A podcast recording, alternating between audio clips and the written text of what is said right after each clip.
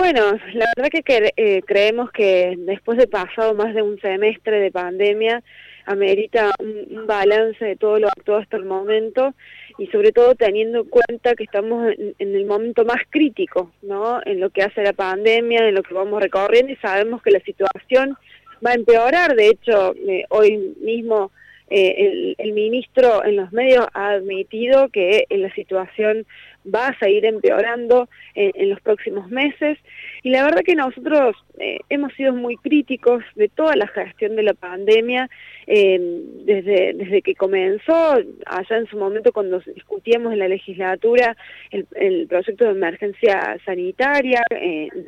el gobierno tenía su proyecto que distaba mucho del que nosotros planteamos, tanto en materia presupuestaria, porque fíjense, nosotros planteamos que hacían falta por lo menos 5.500 millones y recién ahora el gobierno se está acercando un poco esa cifra, elevando el fondo a 5.000, pero en una primera instancia habían planteado 1.200 millones. Nosotros planteamos en su momento la necesidad de declarar de utilidad pública todos los insumos como, eh, como son los hisopados y y hoy vemos cómo, bueno, Córdoba en realidad nunca ha testeado demasiado, siempre ha estado por debajo de lo, necesario, pero ahora incluso han cambiado los criterios y, eh, bueno, no están eh, isopando los contactos estrechos, incluso al, propio personal de salud no se lo testea como, como corresponde, mientras hay otros sectores que hacen negocio con los isopados, porque en realidad el que lo, el que lo puede pagar lo paga, hay municipios que para entrar te lo piden y te lo ofrecen a hacer por, por 5 mil pesos,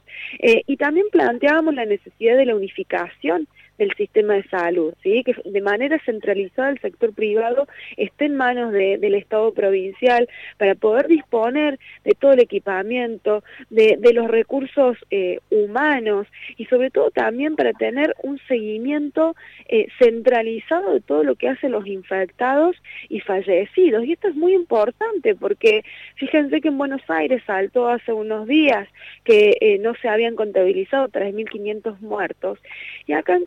hay algunos inicios que son preocupantes porque hace un par de días municipios empezaron a notar eh, que recién ahora se, enteraban de, muchos casos que, de, de esos municipios que de meses atrás que ellos no estaban notificados. Entonces, hay muchas cosas eh, que realmente dan cuenta de, una situación, bueno, ni hablar del tratamiento del personal de la salud, ¿no? Que en todo este tiempo, y, y ya de cerca de siete meses de pandemia, claramente eh, están con un agotamiento, sin un reconocimiento necesario, con muchos eh, eh, infectados, porque justamente no se respetan las guardias en bloque, no se respetan las licencias como corresponde, tampoco se los testea como corresponde, y como hay pluriempleo y trabajan en distintas instituciones, eso aumenta los contagios. Es decir, hay muchas cosas que se vienen haciendo mal, y ni hablar de, del hecho de que este de que el, gobierno provincial haya flexibilizado em, con tanto apuro actividades eh, económicas no esenciales, siempre con un criterio además de favorecer a ciertos sectores, ¿no? Porque la verdad que los shoppings eran los primeros, fueron una de las cosas primeras que, que, que se habilitaron y por ejemplo las ferias donde compran y venden sectores más populares tuvieron que esperar meses y recién hace pocas semanas los empezaron a habilitar. Es decir, eh, hay eh, toda esta gestión que ha tenido el gobierno provincial de la pandemia favoreciendo, cediendo a presiones distintos sectores económicos, lo han hecho flexibilizar al máximo y hoy estamos en la situación que estamos. Eh, la verdad que no se explica cómo en su momento con, un promedio de 20 casos diarios, eh, se volvió de fase, que recordemos que fue justo la semana en donde aprobaron la reforma, el ajuste jubilatorio, y hoy, que estamos por encima de los 1.600 casos diarios, eh, no, no se vuelve a, una fase más restrictiva. Y claro, no lo quieren hacer porque el malestar de la sociedad eh, eh ha ido creciendo y con mucha razón, y no se trata solo de, querer juntarse con, con, los amigos, sino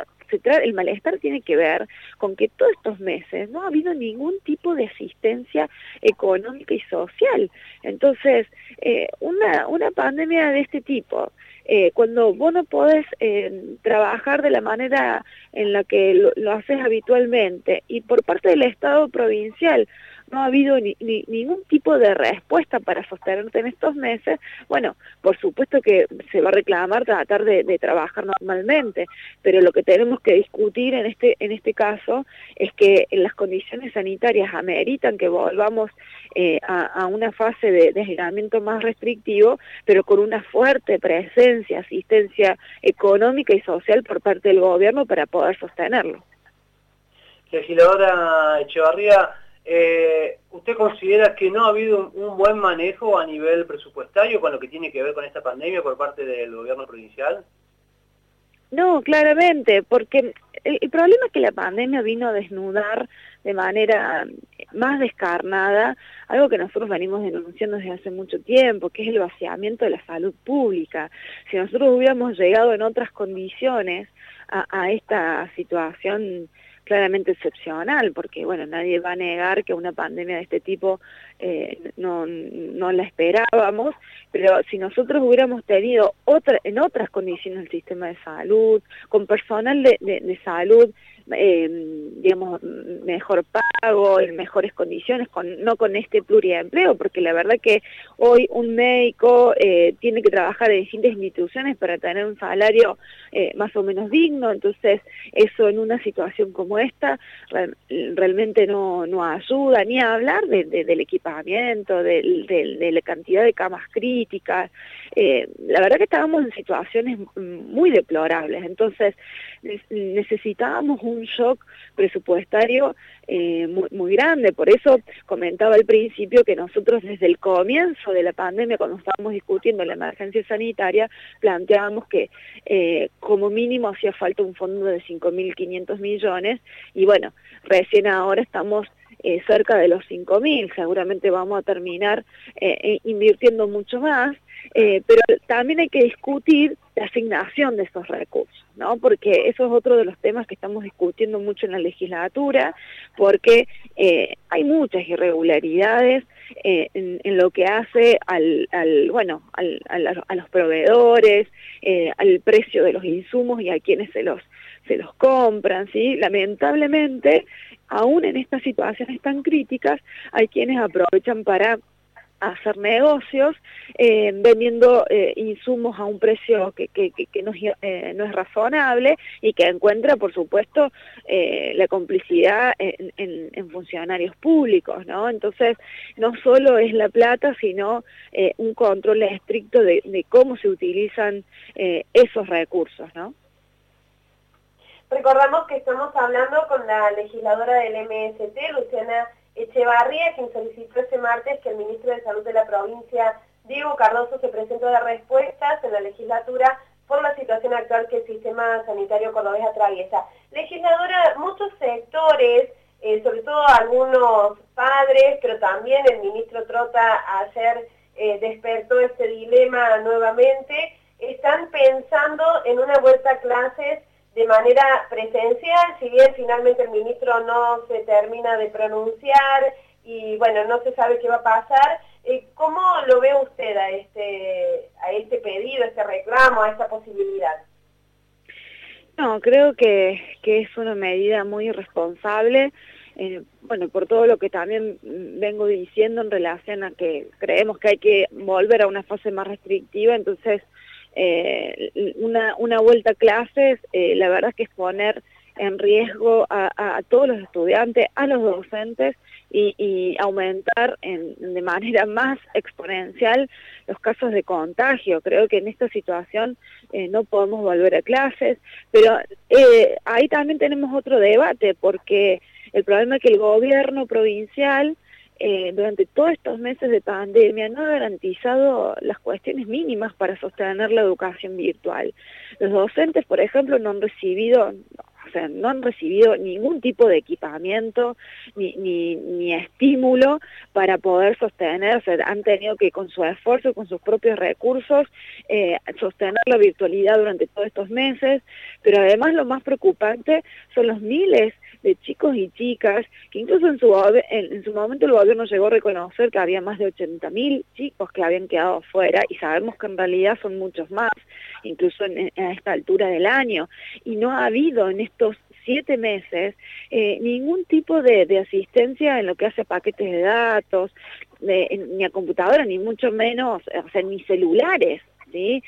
uno piensa, estamos en, la provincia donde Schiaretti abrió las sesiones legislativas hablando 40 minutos de la sociedad de conocimiento, de toda la cuestión tecnológica, de que Internet eh, era un insumo eh, que ahora se transformó en un insumo tan básico como, como la luz eléctrica. Y bueno, y sin embargo en esta provincia eh, esta es la situación, se ha acentuado la brecha educativa donde hay miles de chicos que se están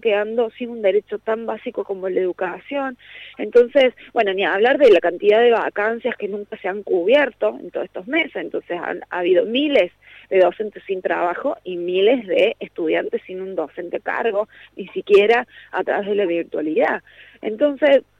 acá también vemos falencias profundas y ahí es donde hay que poner el foco de cómo mejoramos eh, esa situación, pero no, no nos puede llevar a la conclusión de volver a las aulas ahora porque la verdad que, que creemos que no, no, no están dadas las condiciones.